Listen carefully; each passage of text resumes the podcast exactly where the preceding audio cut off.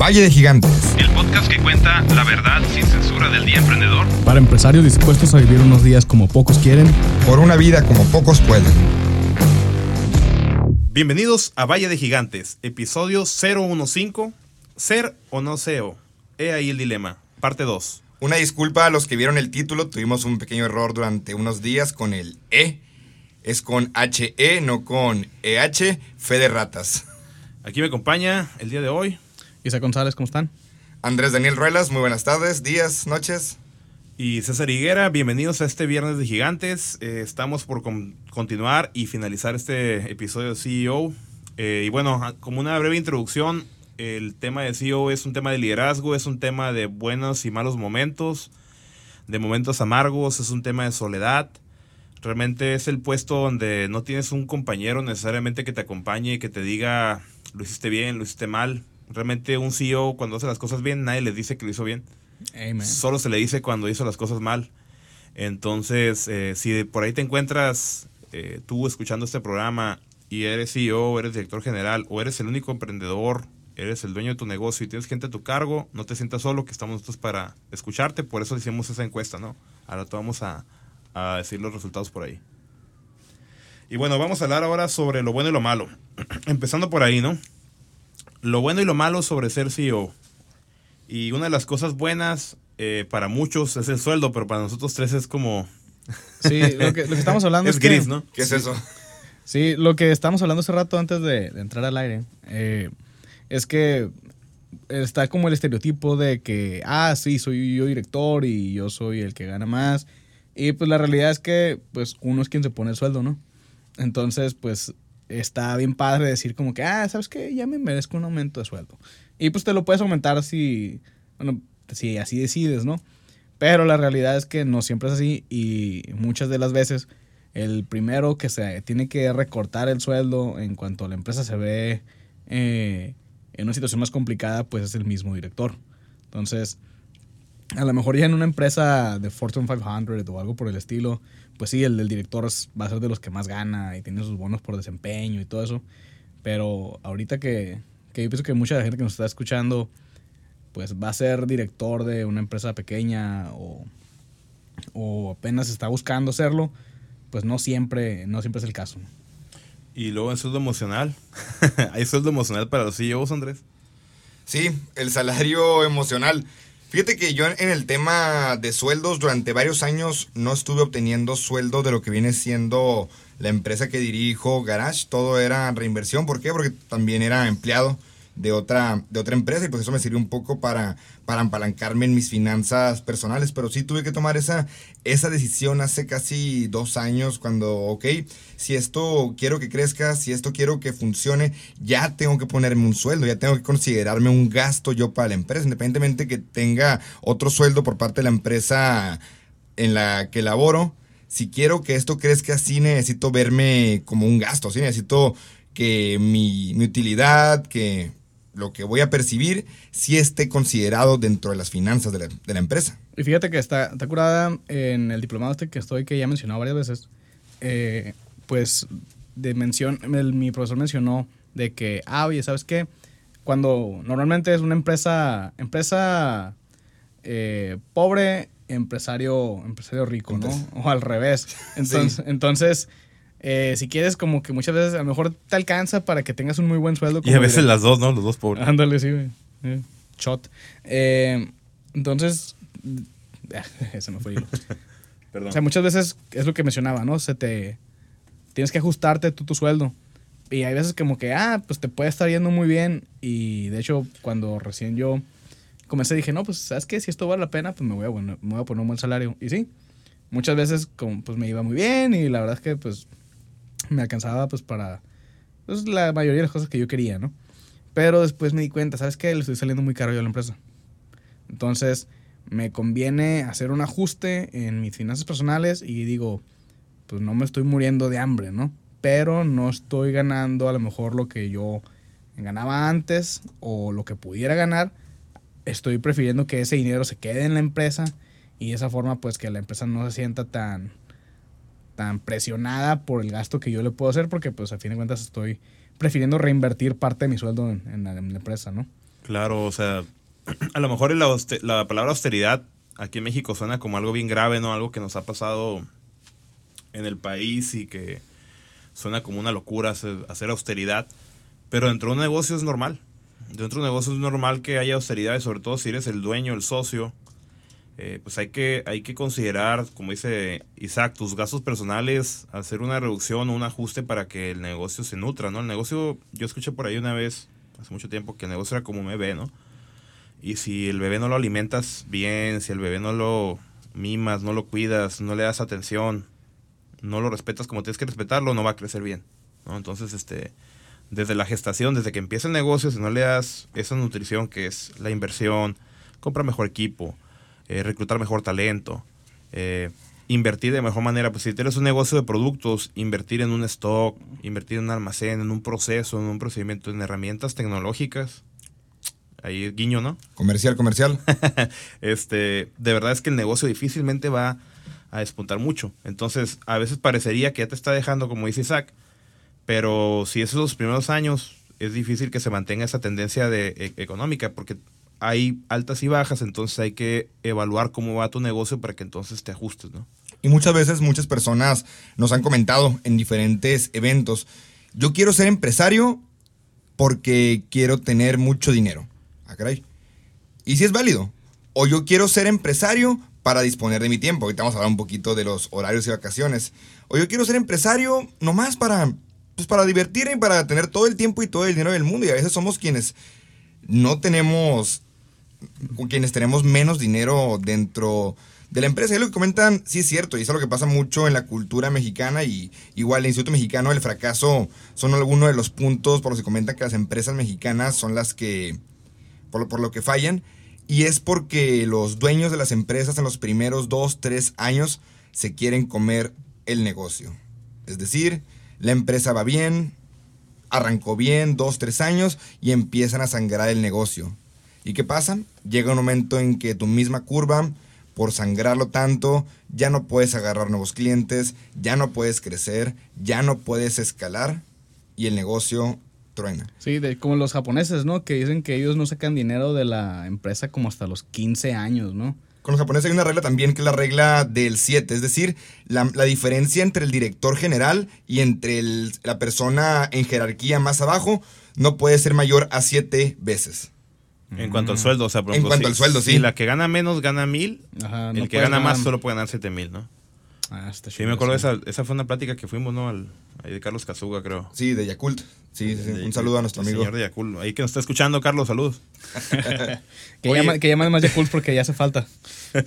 Para la pancita. Eh, y bueno, ¿Cuál es el sueldo que hay que poner? Yo, yo, yo lo que le digo a la gente cuando le, le doy sugerencias financieras es ponte el que tú creas necesario para mantener un nivel de estilo de vida. Ahora, si no te lo puedes pagar, hay una sección en tus finanzas que le puedes llamar cuentas por pagar. No pasa nada. No le va a pasar nada a tu negocio si tú te debes a ti mismo. Si tú te pusiste un sueldo, aunque sea un sueldo Godín, si lo quieren ver, un sueldo Godín de un recién egresado. Si haces tu negocio después de egresar, pues eres un recién egresado. No, te quieras poner un sueldo de, magnate, ¿no? Pero si te pones un sueldo, un sueldo tranquilo y te lo empiezas a marcar en tu registro financiero que te lo debes, no pasa nada. Cuando haya buenos momentos te lo puedes pagar si es que invertiste en el negocio, ¿no? Si es que no hace sangrar tu negocio. Exactamente. Eh, bueno, y el segundo punto de lo bueno y lo malo, el horario, amigos. ¿Qué tal el horario? Así que es verdad ese mito de el jefe llega a la hora que quiere, se va a la hora que quiere y tiene todas las vacaciones del mundo. Fíjate que yo tengo ahí algo que aportar porque he estado haciendo un cambio en mi, en mi rutina estas últimas tres semanas. Eh, yo al principio no tenía un horario, o sea, y a la fecha todavía no lo tengo, ¿no? O sea, pero no, yo estaba en la oficina todo el día al principio, ¿no? Cuando, recién comencé. Pero eh, este último año y medio, dos años, me he dado cuenta que mi chamba es no estar en la oficina. Y ahora la mayor parte de mi tiempo se distribuye en no estar en la oficina. Y eso hace que sea un poquito más difícil el marcar como una separación, ¿no? De, ah, estoy trabajando, no estoy trabajando. Porque como, y ya he mencionado, el WhatsApp es como mi herramienta principal de trabajo. Es donde están llegando los clientes, notificaciones de que, oye, fíjate que le faltó esto, o que no sé qué. O, oye, ¿qué onda? Quiero una cotización. Entonces, pues mientras yo traigo el, celular conmigo, pues es como mi herramienta de trabajo y si la tengo, pues seguramente la voy a usar, ¿no? Lo que sí es que trato de ignorar mi WhatsApp los domingos. Y ahí se han visto afectados mis amigos y mi familia, pero el domingo lo ignoro mucho. Entonces, o los sábados ya en la tarde no respondo.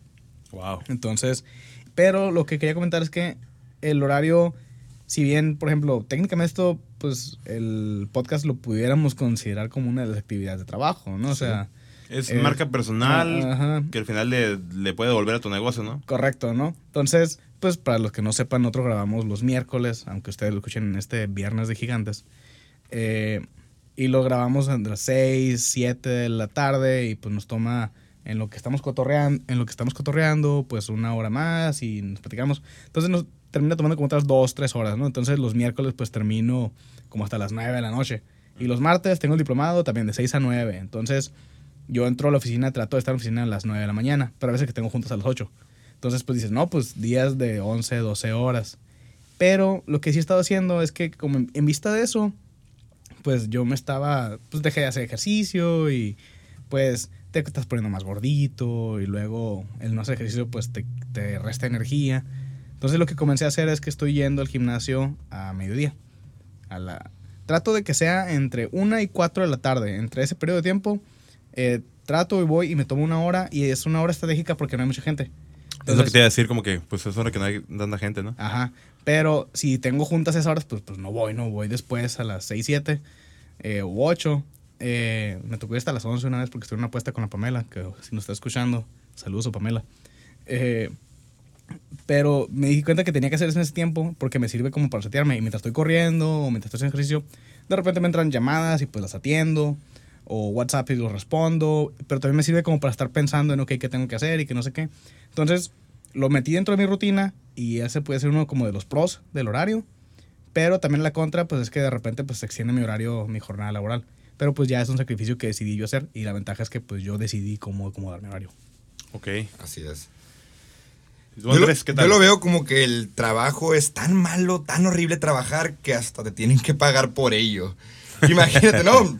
Y pues, pues sí es cierto, o sea, ya, ya desde el punto de vista de un director general, de un CEO, de un jefe, siempre va a estar en el ojo de todos, siempre te van a criticar. Y hay una frase que me gusta mucho de un filósofo americano que se llama eh, Elbert Hubbard, que se dice, para evitarle que el- las críticas, haz nada, no digas nada y sé nada. Desde ahí parto, desde ahí parto desde un perfil más ex- existencialista, donde si llegas temprano te van a criticar, si llegas tarde te van a criticar, tú acomoda tu horario.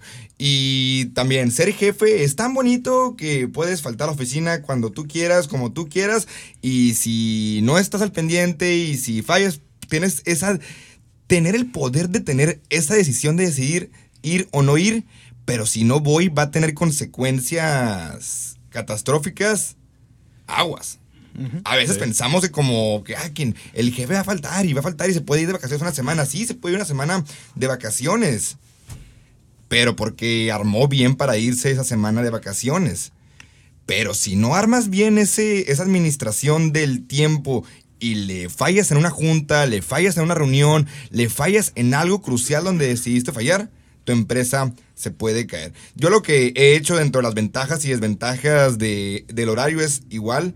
No me, me trato de ponerme una hora de entrada, pero lo que hago me acomodo bien. Este es mi tiempo de estudiar, este es mi tiempo de ejercicio, este es mi tiempo de comidas, este es mi tiempo de eso. Obviamente hay que ser flexibles y tengo un poco de, de flexibilidad de que, ok, si me extiendo aquí, le voy a cortar acá. Y también estaba en la, en la mañana viendo una frase de igual, de, de un, de, un, de- otro filósofo moderno, donde muchas veces piensa la gente de que, ah, el tiempo de los empresarios, de los CEOs, lo tienen que dedicar 100% a trabajo duro. Y no es cierto. También tiene que entrar el dormir, tiene que entrar el comer bien, tiene que entrar El el, pensar y meditar, ¿no? Tiene que... Ahorita voy a- voy a tocar el tema de pensar, me, me- me acordé de, de, de que comentes, te voy a contar un poquito de lo que viene siendo el tiempo de pensar. Pero en- también de las desventajas del horario es que como tú te lo administras, no hay nadie que te esté correteando. No tienes a, a. Pepe Grillo diciéndote, oye, Isaac, oye, César, ya más tarde a la oficina. Oye, César, ya es hora de Se salir. llama Ricardo el Grillo. Oye, Isaac, ¿ya comiste hoy? Oye, Ah. Isaac, ¿ya hiciste ejercicio hoy? Nosotros, pues como estamos motivando el equipo, inspirándonos, dirigiéndonos, ¿quién tenemos detrás de nosotros que nos esté siendo este Pepe Grillo?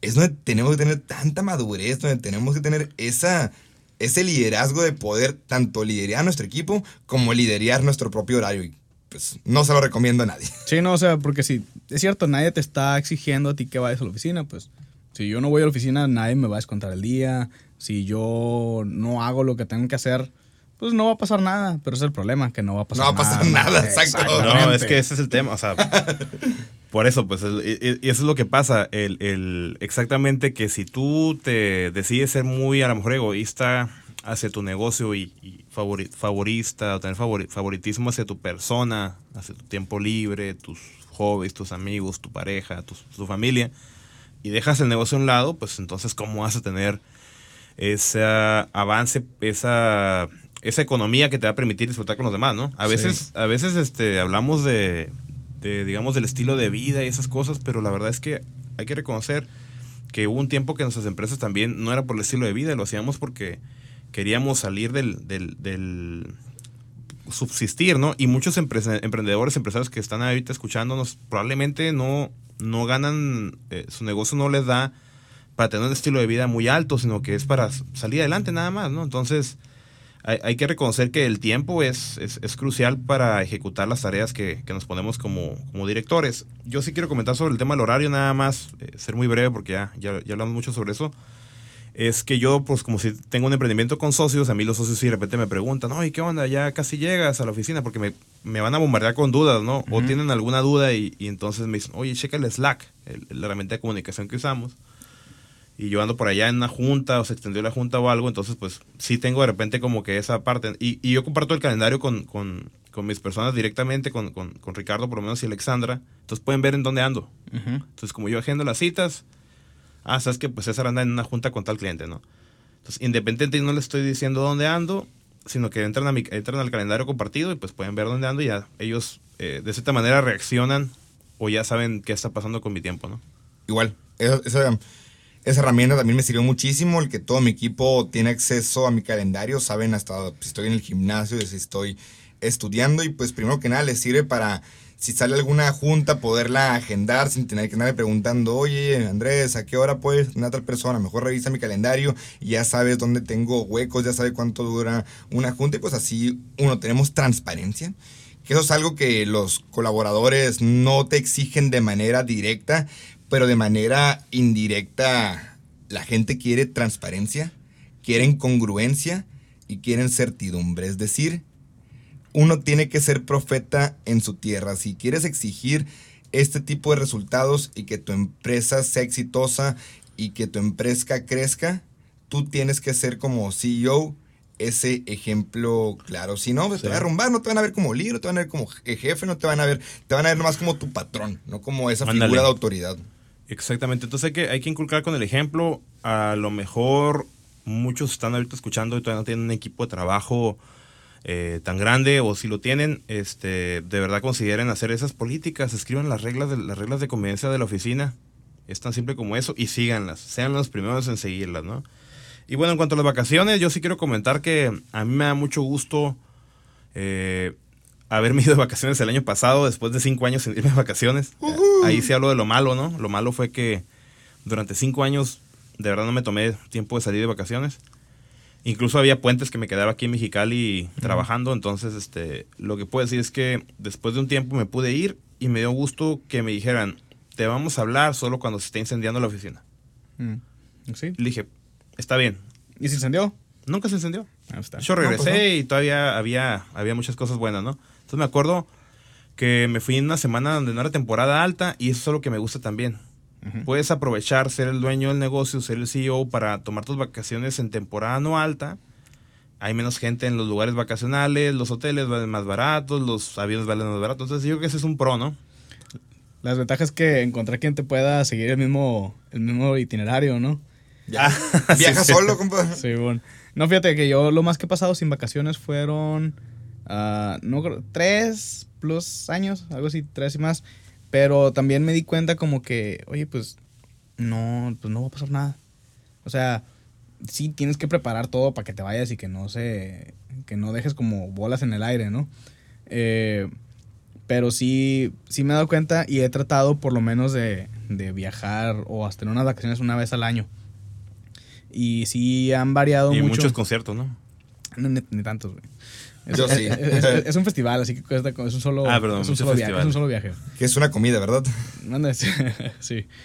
Eh, ahí nos vemos en el Machaca, a todos los que nos escuchan en Monterrey, el 27. de Ándale, junio. meet, meet and greet con Isaac, con, doble A, como es. ándale, ahí nos vemos en el fundidor. Después de Ed Maverick, ahí sigue Isaac. ahí nos vemos en el fundidora. Eh, pero sí, sí me di cuenta. De hecho, resentí mucho. La primera vez que me fui de vacaciones, fui, bueno, o sea, después de este periodo que comenté, fui a Ciudad de México con mi, con mi familia. Y pues fue un viaje pues más familiar, o sea, no estaba yo como haciendo lo que yo quiero y así. Entonces, de hecho lo resentí mucho, porque sentí como con mi familia de que, ¿sabes qué? No estoy aprovechando las vacaciones, o sea, tengo un chorro que no me tomaba un tiempo para mí y pues ahora estoy con mi familia y pues están haciendo lo que ellos quieren y pues yo sentía como que, pues, o sea, tanto tiempo esperé pa- para esto que no es lo que yo quería. Entonces, hasta ese sentimiento negativo es, pues, o sea, si, no, si te pasas tanto tiempo privándote, pues a lo mejor esperas unas super vacaciones y no, no realmente las vas a poder tener siempre, ¿no? Definitivamente. Sí. Eh, digo, yo, yo sí quiero comentar, yo, a mí me da gusto que también mi pareja, bueno, Viviana también tiene su, Su negocio. su negocio y pues así que nos ponemos de acuerdo, ¿no? Sí, yo en el tema de las vacaciones igual duré unos tres años sin, sin dejando a un lado los viajes familiares y viajes de trabajo, yo tomar unas vacaciones propias, ¿no? Igual, también me, me daba mucha culpa, también me daba mucha culpa el tema de las vacaciones, de que y, van a pensar que no estoy trabajando, van a pensar que, que me la paso de fiesta o algo, pero llegas a un punto también donde dices, ¿sabes qué? Puedo faltar cuando quiera, voy a hacer lo que quiera, pero me tengo que atener a las consecuencias. Es decir, o sea, tengo tanta libertad que es tan complicado que lo puedo convertir en un libertinaje. Tener ese, es, es tener ese poder en tus manos de decir, ¿sabes qué? Me voy de vacaciones. Pero a ver cuáles son las consecuencias. Como dijo mi abuelo, un gran poder lleva una gran responsabilidad. Completamente, pero sí es, es algo crucial. es algo, para mí el tema de las vacaciones es algo esencial. Primero que nada, yo lo comento mucho con el equipo, es qué estarías haciendo con el tiempo que vas a ganar cuando delegues o cuando tengas menos actividades. Muchos me decían, ah, pues agarrar más actividades. No, ponte a pensar. Ya tienes tiempo para pensar, ya tienes tiempo para, para relajarte, tienes tiempo para analizar, tienes tiempo no para operar, sino para pensar. Y pues para mí las vacaciones es algo, es un momento de relajación, es un momento para despejar la mente y para luego venir fresco a la oficina y no venir enojado, estresado como, como Godzilla, sino pues ya venir con un cambio, ya venir con un, aunque suene un poquito trillado, con un proceso de transformación. No digital, pero sí con un proceso de, tran- de- transformación personal. Ok. Eh, sí, es cierto. Yo voto contigo con el tema del tiempo para pensar. Y fíjate que si algo que te puedo decir que yo por lo menos hago, yo no puedo pensar en la oficina. ¿De A mí verdad? no me dejan pensar en la oficina. Wow. No, te, te puedo decir que ni siquiera, hay veces que ni siquiera tengo la oportunidad de escuchar tres canciones cuando ya me vuelven a quitar los audífonos. Es, es muy difícil. Sobre todo ahorita que me ando cambiando de oficina. Que me habla el de Alarmex, que ah, anuncio por frente. Que me habla de las alarmas, que me habla el de la remodelación. Y es bien difícil todavía a, lo, a, lo, a, la, a la dinámica normal de la oficina, agregarle los proveedores estos este, de las mudanzas, de todo ese tema, es bien complicado concentrarte. Entonces, ¿qué es lo que yo hago? Yo les voy a decir lo que yo hago. Yo, de verdad, a mí sí me gusta manejar. Ah, sí, Yo sí pienso cuando manejo. Sí. Wow. Y pienso y medito y lo, lo hago así. Lo hago a todo dar y llego a la oficina o llego donde tenga que llegar y ya es donde llego y activo las decisiones que tuve mientras pensaba, ¿no? A veces también pienso mientras me baño, pienso mientras hago otras actividades que a lo mejor son repetitivas. Es más, cuando cocino, que me gusta mucho cocinar, también estoy pensando, ¿no? Y a veces, Sí. bueno, se me olvida un, un ingrediente por, por estar pensando mucho, pero... De hecho, se, se maneja mucho, ¿no? O sea, que es lo, lo- a lo que yo he investigado del tema es como dicen cuando entras como en flow. O sea, hay veces como que estás trabajando y que entras como en la zona y no te das cuenta de que el tiempo está pasando y como que hasta lo disfrutas, ¿no? Eh, y eso mismo yo he visto que es como lo que pasa ah, cuando estás manejando o cuando, cuando estás manejando o cuando estás eh, cocinando o haciendo otra cosa. Estás como enfocado en otro tipo de actividad un poquito más trivial eh, y eso pues te permite que tu cuerpo esté operando ya por pura memoria muscular y tu mente se libera Ándale. para poder atender ese tipo de temas. A mí también me gusta mucho manejar. eh, de hecho, me, me dijeron una teoría porque yo tengo road rage. Yo, ¿Qué? ¿En español? me- yo soy de esas personas que se molestan mucho cuando van manejando. Ah, ok. Pero Mm. el otro día me explicaron, dije, me quedé preguntándome, ¿por qué me pasará eso? Porque, o sea, sí tengo carácter fuerte, pero cuando manejo es como por tres, ¿no? Entonces, eh, una amiga me dijo, a mí se me hace que es porque como te gusta manejar y alguien llega y se te atraviesa o te interrumpe o la está regando, pues como que sientes que están atacando tu tiempo y yo como que... "Mm". Sí, es que sí es Suena- cierto. Sí. Suena bastante legítimo y siempre me desespera la gente que va despacito como que, pues que no tienes cosas que hacer o qué.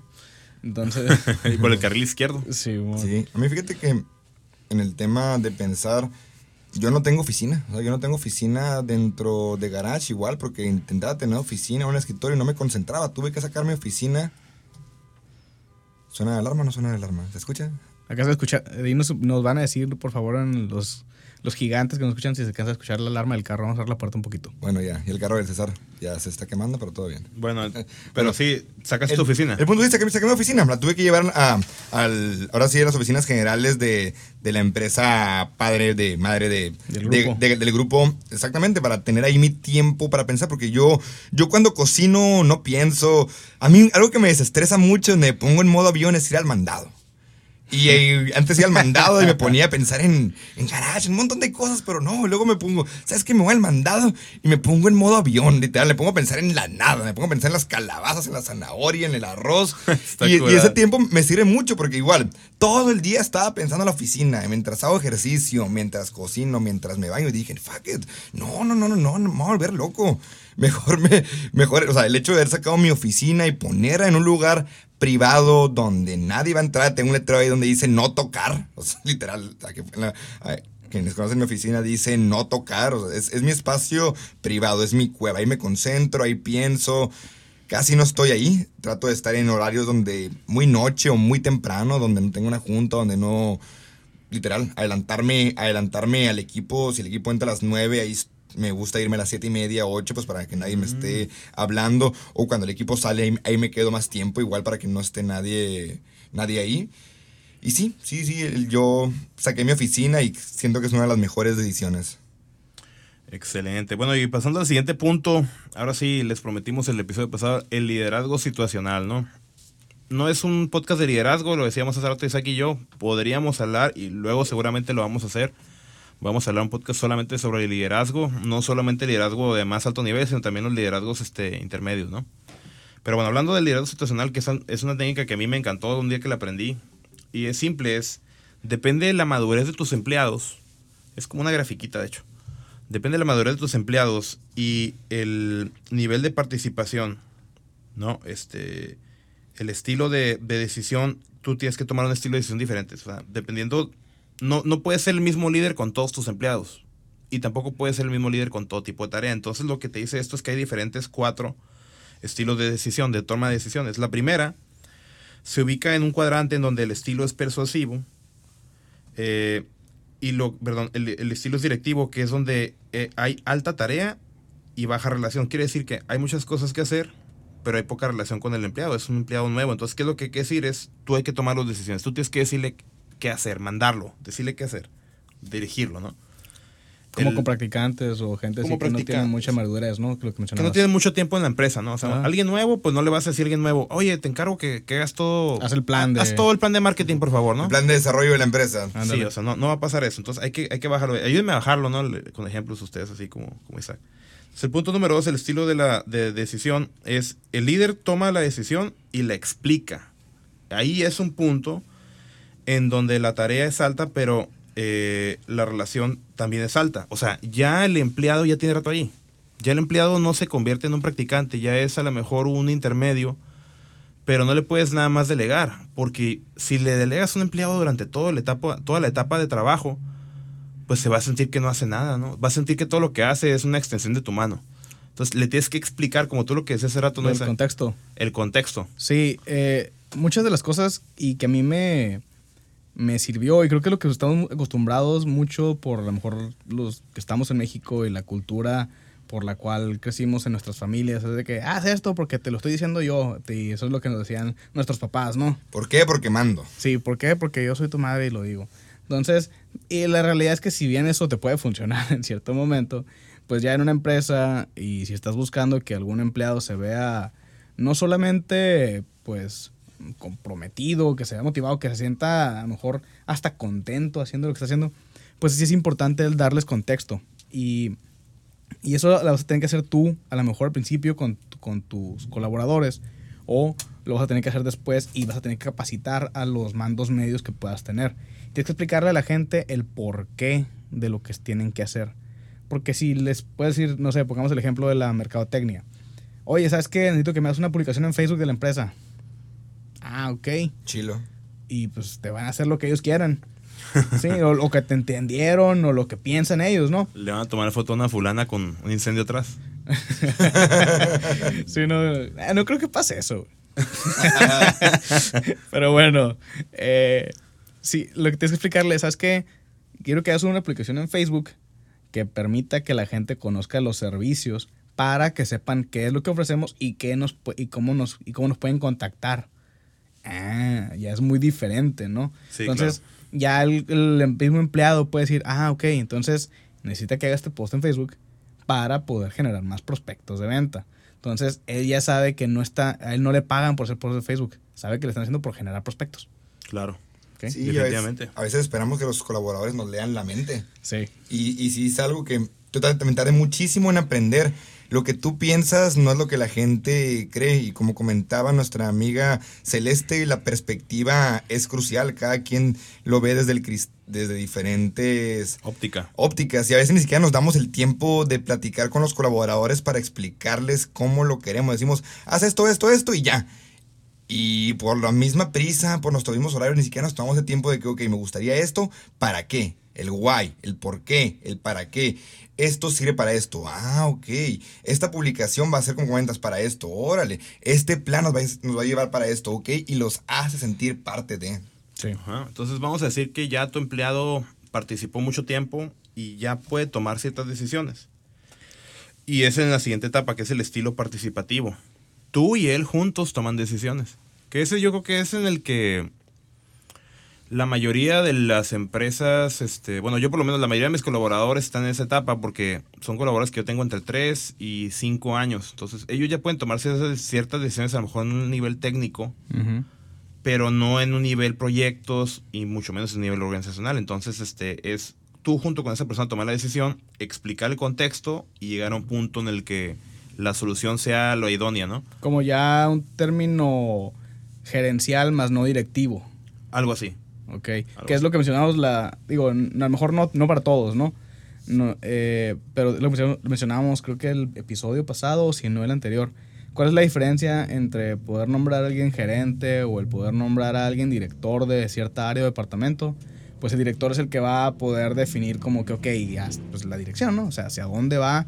Y a lo mejor el gerente va a ser más como este caso, que es como que, ok, mira, te voy a explicar qué onda y necesito que tú me ayudes mucho a controlar todo esto, pero sí siempre se toma en cuenta la opinión y se toman en cuenta sus, sus entradas, su, su metodología, lo que él pueda aportar, pero siempre pues todavía hay un poquito más de peso, ¿no? Por parte del, líder. Sí, ahí es un tema participativo, es un vámonos juntos, eh, somos dueños de la decisión juntos y ahora sí que cada quien es responsable de su área, pero pues juntos tomamos la decisión. Y el último, el último cuadrante es donde ya lo puedes dejar ir. Y eso es lo que a mí me tocó dar eh, consejos a otros empresarios o empresarias y, me, y les digo, a ver, pero seguro que ya, seguro, segura que esa persona ya puede tomar las decisiones por su propia cuenta. O sea, ya la acompañaste a esa persona por la parte donde le dijiste qué hacer, por la parte donde le dijiste por qué era importante hacerlo de esa manera, la parte en la que lo, tomaste las decisiones juntos para que puedas decirle, tú te encargas completamente de eso y lo vas a delegar por completo. No, pues no, no apenas lo capacité y él estoy diciendo que, no, que, que, le voy a delegar. No, no es posible, pues. Para poder delegar ya es un nivel eh, de madurez del empleado muy alto. Ya el empleado o empleada tiene que tener bastante tiempo trabajando, ya tiene que eh, haber pasado por las otras etapas y ahí es entonces donde los seguidores o las seguidoras o los colaboradores toman las decisiones por su propia cuenta. Ahí es donde ya tienes a lo mejor a estos directores Sí, a tus middle managers, a tu, a tu gente que ya puede tomar decisiones.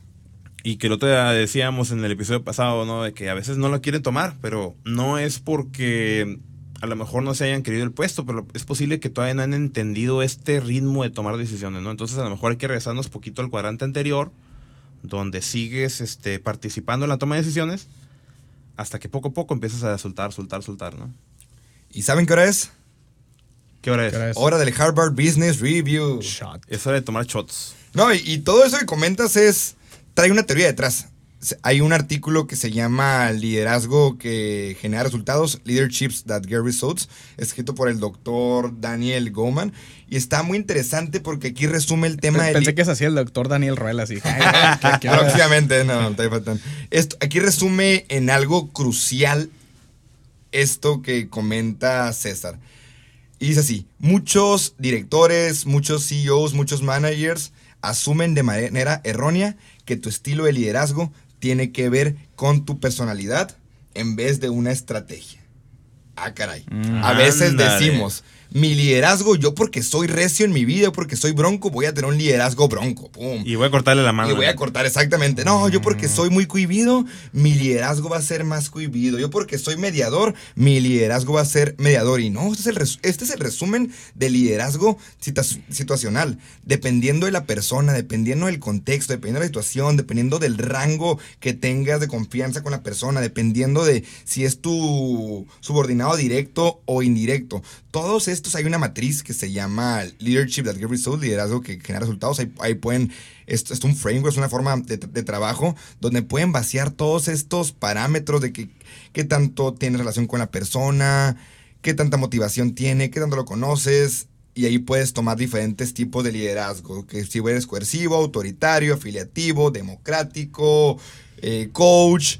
Y para cada situación hay un estilo de liderazgo. Porque muchas veces los CEOs mexicanos, los líderes mexicanos, casamos como que no, pues yo así soy, así seré y así me voy a morir. Fíjate que me tocó tratar con, con otro CEO que conocemos aquí que decía, no, es que yo soy un líder disruptivo. Y él, eh, no, no disruptivo, perdón, conflictivo es la palabra. Sí, sí, sí. Conflictivo. Y decía, no, es que yo sé así, y como que le gustaba, pues, o no, le- no sé si le gustaba, yo creo que sí. Pero él entraba y generaba conflicto en las reuniones y como buscaba provocarlo. Y a veces está bien generar conflicto, ¿no? Sí, sí, sí. pero, pero como que era la que nomás él le aplicaba. Entonces, sí, pues sí, se, se miraba, se miraba reflejado en, en su equipo y cómo, cómo lo percibían. Y yo tardé mucho también en aprender esto. Esto se lo aprendí mucho a mi jefe directo, a mi papá, que yo le preguntaba, ¿cómo le haces para trabajar con diferentes personalidades, con diferentes eh, edades, con gente de todos los colores, sabores, ideologías? Y es, aplica el liderazgo situacional. Y para mí era muy complicado concebir esta idea de cómo voy a tratar diferente a Isaac que César dependiendo de la situación. ¿Cómo voy a tratar diferente a esta persona y luego voy a tratar diferente a esa persona? Oye, ¿Es ser hipócrita? Que claro que no es la persona, ¿eh? Es, la Es el puesto y la- es el rol. Y, la, y el contexto y la situación. Así es. No estoy lidiando con César, estoy lidiando con el director de operaciones. No estoy lidiando con Isaac, estoy li- lidiando con el director creativo. No, es lo- no, no estoy lidiando con una situación que, que hizo que perdiéramos millones o que perdiéramos eh, nada, sino que, que fue un error. Para cada situación hay un contexto y el poder cambiar y poner esos diferentes sombreros, estos diferentes tipos de liderazgo y no casar nuestra personalidad con nuestro, nivelar- con nuestro liderazgo nos va a servir muchísimo como futuros líderes. Y es que hay que ser abiertos, como decía yo en un episodio, que hay que ser increíblemente de mente abierta. Entonces, ¿cómo puedo yo decir que soy un líder así porque así nací, no? Hay que tener esa mentalidad de crecimiento y de cambio, porque si no, entonces nuestro negocio va a ser el resultado de nosotros mismos nada más. Hay que tener apertura, ¿no? Así es. Y No como esa persona que mencionaste, Isaac. hablando del tema de conflicto, ahorita va otro comercial del Harvard Business Review. Les recomiendo este artículo. Ándale, este es Cómo doble. los, cómo los equipos, how management teams can have a good fight. Cómo los equipos eh, en empresas pueden tener una muy buena pelea. ¿Sabes qué deberíamos hacer? Y va en, va en serio. eh, deberíamos de mandar sí, un, un tweet o algo así a los de Harvard Business Review, a ver si nos dan como alguna membresía light o algo así para, para los que nos escuchan, porque ya tantas menciones. Eh, a lo mejor nada les cuesta. Y, 14 menciones, no, no, no está nada mal. Eh, ándale. Ya lo seguimos en Le- Instagram. les voy a mandar un tweet ahorita. Sigue hablando, Rolos. Ok, Twitter.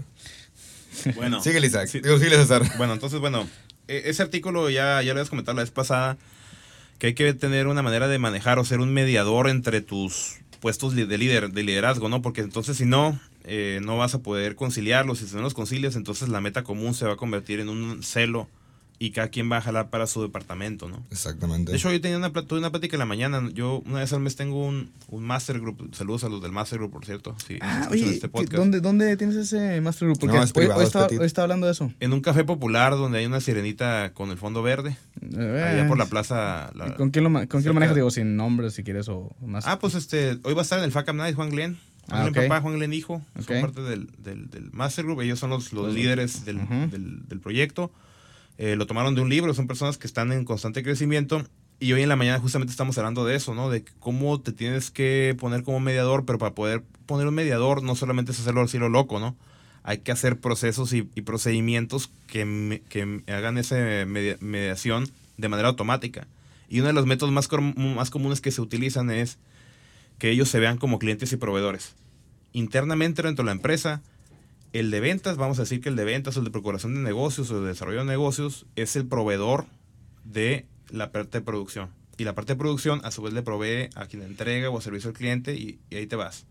Entonces si logras crear un proceso así interno de compra interna, es una manera más fácil en la que se concilian y entienden bien cuál es el rol y cuál es el entregable de un departamento a otro. ¿no? Entonces, bueno, luego podemos platicar más sobre eso e invitar a Juan aquí también a que platique. Sí, a Juan o alguien de alguna, de verdad, las maquiladoras tienen esos procesos.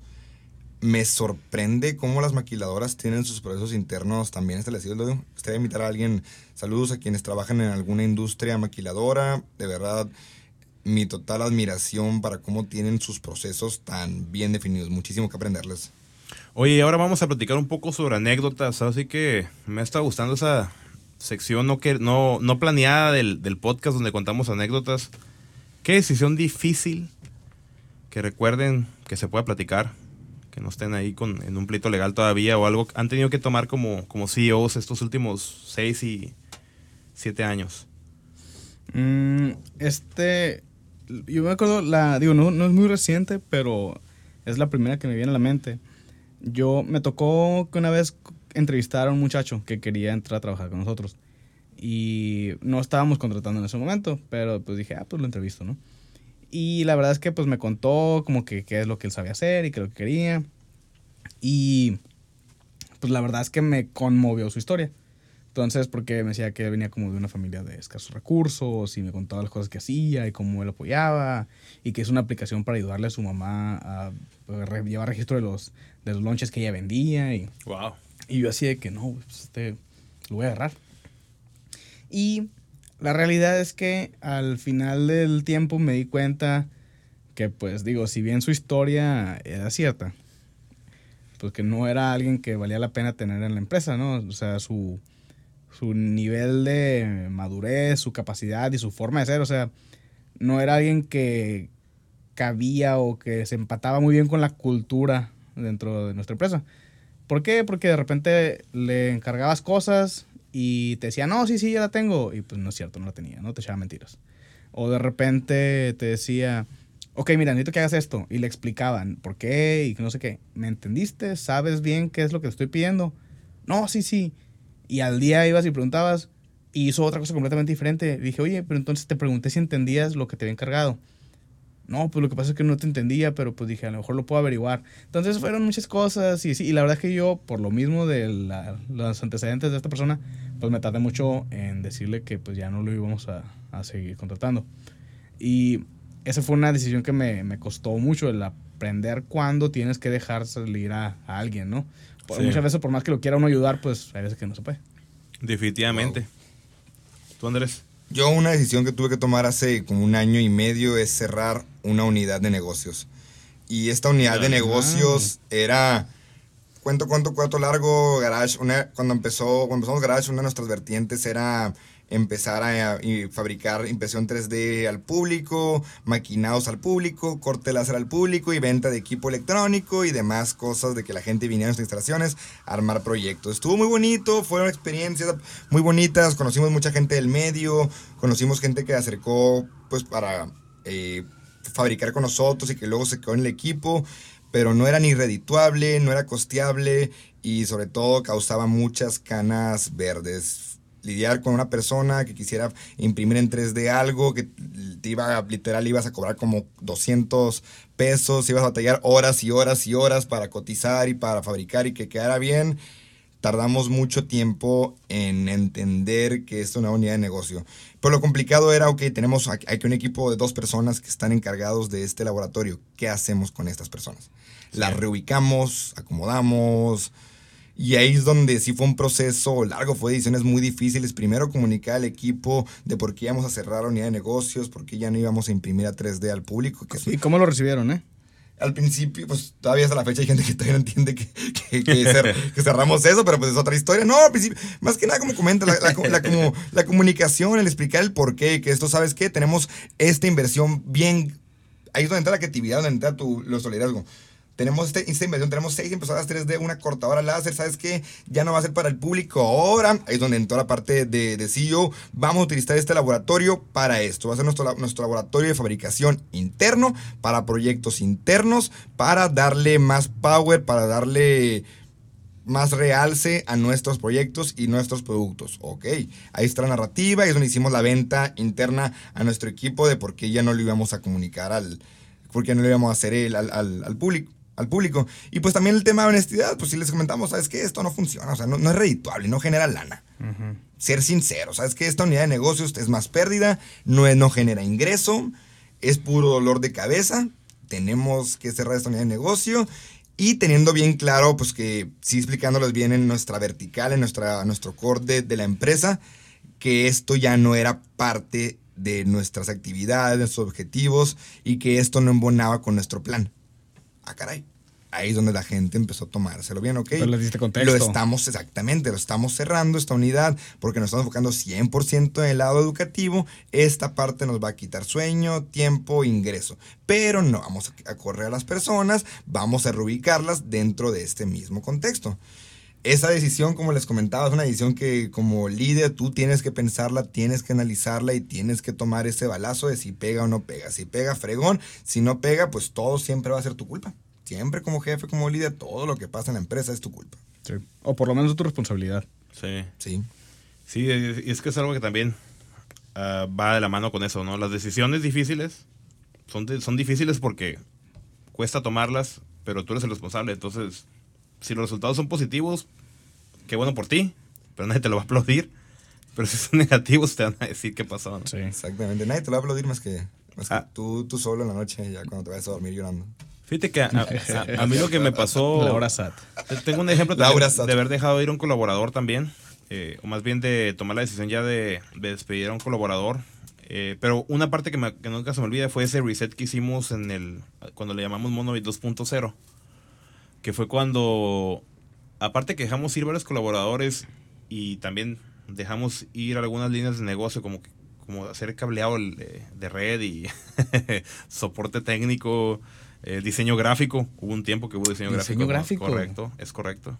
Esa no lo sabía. Esa no lo sabías. Eso es Monobits old school. Old school de verdad, ¿no? No, pues sí, pues es que al principio hay que, hay que bajar las que caigan, ¿no? Sí, entonces eh, dejar ir un montón de, modelos de negocio, o de más bien de productos o servicios, quedarnos con aplicaciones móviles y sistemas web, fue lo que hicimos, lo primero que hicimos, y concentrarnos en eso, eso fue una decisión difícil. Fue difícil porque ya teníamos clientes y tuve que decirle a clientes ya no vamos a hacer eso. Tuve que decirle a clientes que me decían, ¿qué onda? Me haces una red, no importa que vayas el fin de semana, te la pago.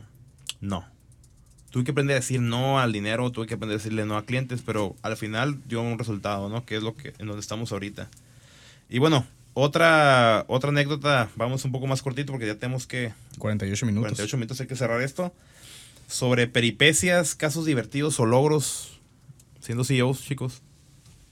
O bueno, mm. en su emprender. El hecho, para mí, el hecho de que, y siempre le digo al equipo, de verdad, acá y todos los días le digo, esta frase al equipo. Ustedes creen que lo que estamos haciendo es normal, pero no es normal. Ustedes tenemos una ceguera de taller donde vemos como que, ah, esto que estamos haciendo está bonito, ah, fuimos a San Diego, ah, estamos implementando este programa con 44 escuelas públicas, ah, pues ya lo vemos cotidiano y parte de nuestra vida diaria.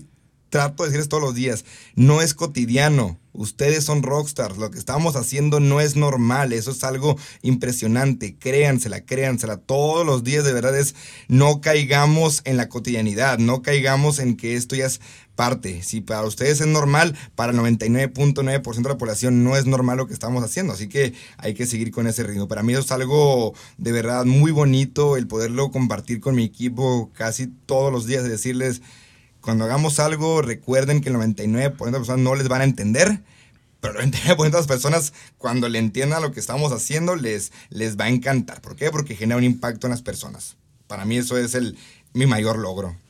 Excelente. No sé, a ver, tú primero en lo que me, en lo, que, acuerdo. lo que te acuerdas. Sí. Yo un logro que, que, me gusta mucho es un logro de posicionamiento de marca. Eh, como comenté en el, en el episodio de, el de 000, dije que pues nosotros empezamos el negocio con ganas de hacer networking y nos afiliamos a Coparmex y hemos, hicimos algunas cosas. Entonces, en, en, varios años de afiliarnos a Coparmex y de ser una empresa prácticamente desde cero, en garage, en una casa, no, no garage hub, sino garage, en una casa. este, el año pasado nos hicieron un reconocimiento, aunque haya sido un comentario, a lo mejor, eh, tal vez un comentario como parte de un, de un, de una de las este, discursos que dio el, el, presidente de Coparmex aquí en Mexicali, Ernesto Lordi, quien aprecio mucho. Saludos. Saludos, si, si nos escuchas, Ernesto. Este, que dijo que, que, una de las empresas de software de Mexicali, que es socia de Coparmex, Monovitz, que un, de verdad un reconocimiento a su trabajo, a su trayectoria, y nos sacamos de onda, o sea, estamos en una convivencia ahí en medio de la de gran parte de los empresarios de Mexicali, que ha hecho ese, ese reconocimiento eh, tan público, pues la verdad fue un, fue un orgullo, ¿no? ¿Por qué? Porque eh, el trabajo de ese posicionamiento no ha sido nada más por eso, sino porque somos proveedores de, de su grupo de autopasión. Entonces, este, ese reconocimiento yo lo, yo lo comenté de inmediato con todos los colaboradores y les digo, es que ese reconocimiento que hizo Ernesto enfrente de toda la comunidad es también parte de lo que ustedes han logrado con un trabajo, ¿no? Uh -huh. No nada más de que yo esté en Coparmex y de que Ricardo esté en Coparmex o de repente como que Ricardo se cambie un poquito de bando. Este... Saludos a Ricardo de Canacintra. este, Bermúdez. Ah. ah. bueno, el punto es que este, eso, para mí eso, eso me da mucho gusto, pues el posicionamiento y pues también los proyectos exitosos de clientes que, que han ganado premios o hace poquito ganó un cliente un premio a nivel Latinoamérica con el proyecto de la app que le hicimos, ¿no? Ok. Fíjate que yo para mí un logro que sería que este, este último año logré lo que no había podido lograr en, en otros 6, 7. El ya salir de, de Mexicali el ya tener clientes en Mexicali, en Tijuana, en Ensenada slash San Quintín, ya no sé cómo decirles ahorita. Saludos a San Quintín, un municipio de Baja California. eh, tener clientes eh, internacionales, ahorita traigo prospectos ya en Ciudad de México. Pues para mí, este último año, ese tipo de, de resultados que hemos logrado nosotros, un grupito en Mexicali que están en una oficina y todos juntos trabajando todos los días, pues... Eh, es, me, es, una de las muestras que, que, me da a mí de que estamos haciendo algo bien. Entonces eso yo pienso que sería algún logro del cual yo me siento orgulloso. Wow. Hacerlo orgullo, bien, como orgullo. debe ser. Exactamente. Como debe ser. Eh, bueno, y para las conclusiones, amigos, este, yo quisiera concluir con que para ser el líder, para ser el visionario, es importante tener ambición, pero no una ambición económica nada más. Una ambición de trascendencia, una ambición de búsqueda de crear algo grande, eh, a veces este, esa visión que a veces nos calla la, la, boca o la mente, el mexicanismo, el típico pensamiento de las cosas son difíciles, son imposibles, nadie en la familia lo ha hecho, etc. Eh, hay que callar eso, ¿no? Hay que tener una ambición, hay que buscar crecer, hay que buscar que otros también se sumen, se suban al barco porque no lo podemos hacer solos. Y esa es mi, mi conclusión. Para mí mi conclusión es de que el liderazgo no es solo un tema de carácter, no solo un tema de personalidad, sino que el liderazgo se puede aprender y se puede ejecutar de maneras distintas. No porque tú te consideres que eres de una manera, significa que tu estilo de liderazgo es de esta manera. Sí hay que empatizar, sí hay que aprender, el liderazgo se puede aprender y se tiene que practicar. Y para cada contexto, para cada persona, para cada puesto, hay una manera distinta de liderar. Y Y por, ah, perdón, es que estaba, de hecho, estaba, respondiendo un mensaje que nos llegó a la página de Valle Gigantes aquí, entonces otro Ah, eh, muy bien. que tenemos ahí pendiente. Eh, ok, mi conclusión sería que dicen que para lograr lo que nunca habías logrado vas a tener que hacer lo que nunca habías hecho. Mm. Y eso fue al- algo que yo me tomé muy a pecho. eh, este, también con este, con este emprendimiento. Porque tuve que cambiar mucho de mis rutinas o mucho de mis, de mis, ¿cómo se llama?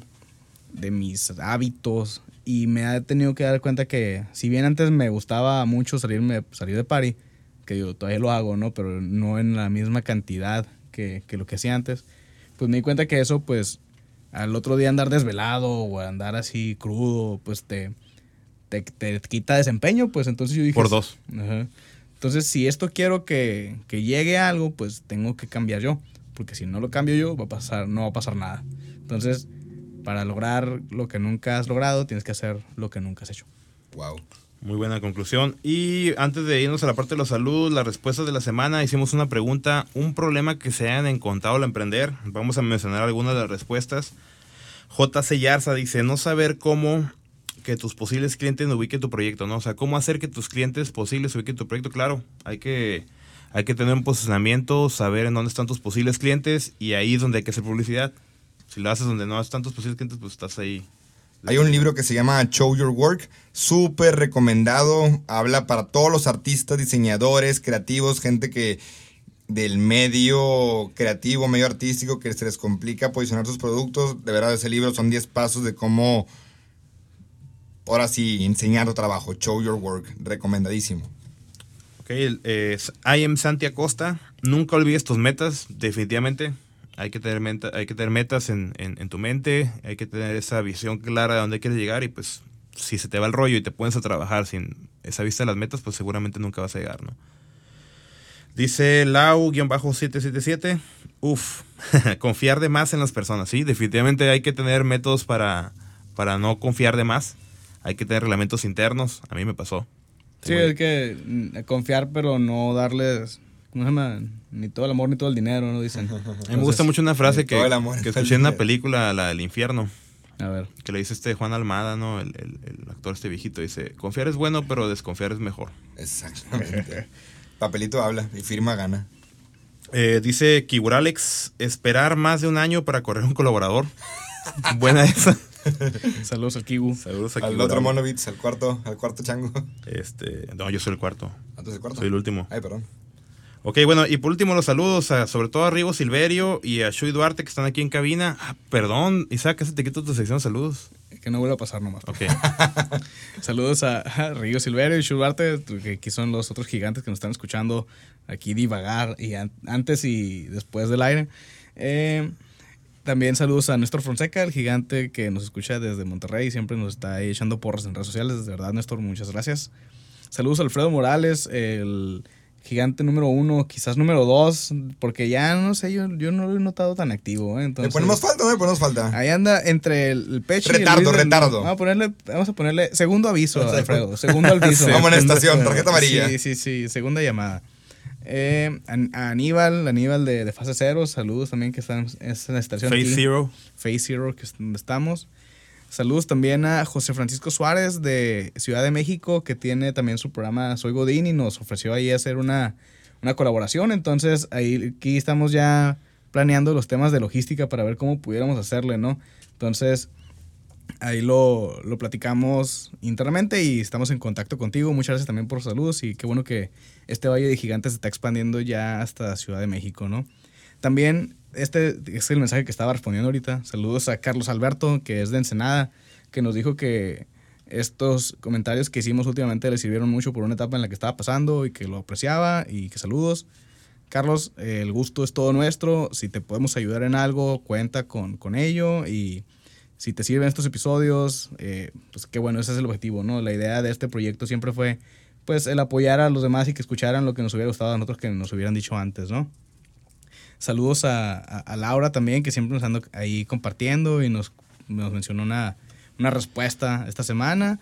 A Fer y Rocha de Monovitz. Ahí, César. Ah, sí, este.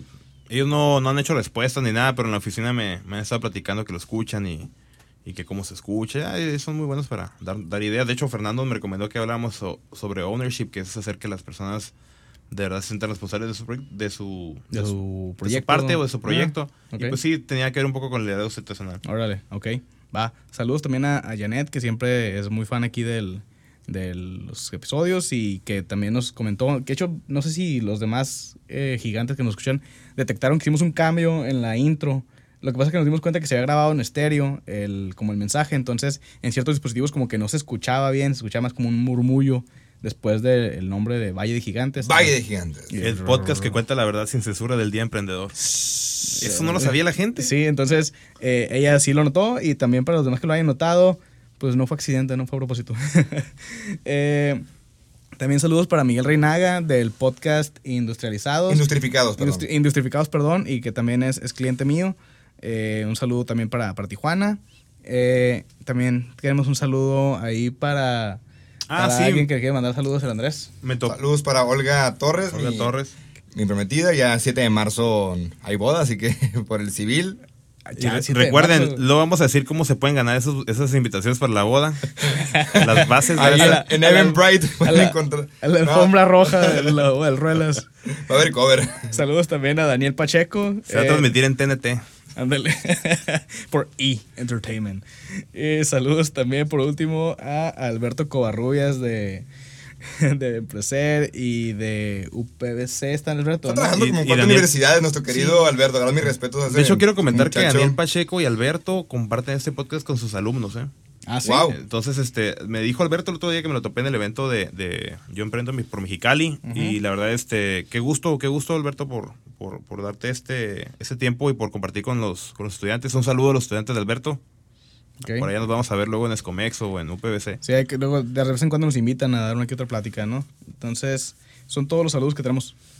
Muy bien. Y bueno, para despedirnos así, las redes sociales de Valle Gigantes nos pueden encontrar como Valle Gigantes en Facebook y en Instagram. ¿A ti?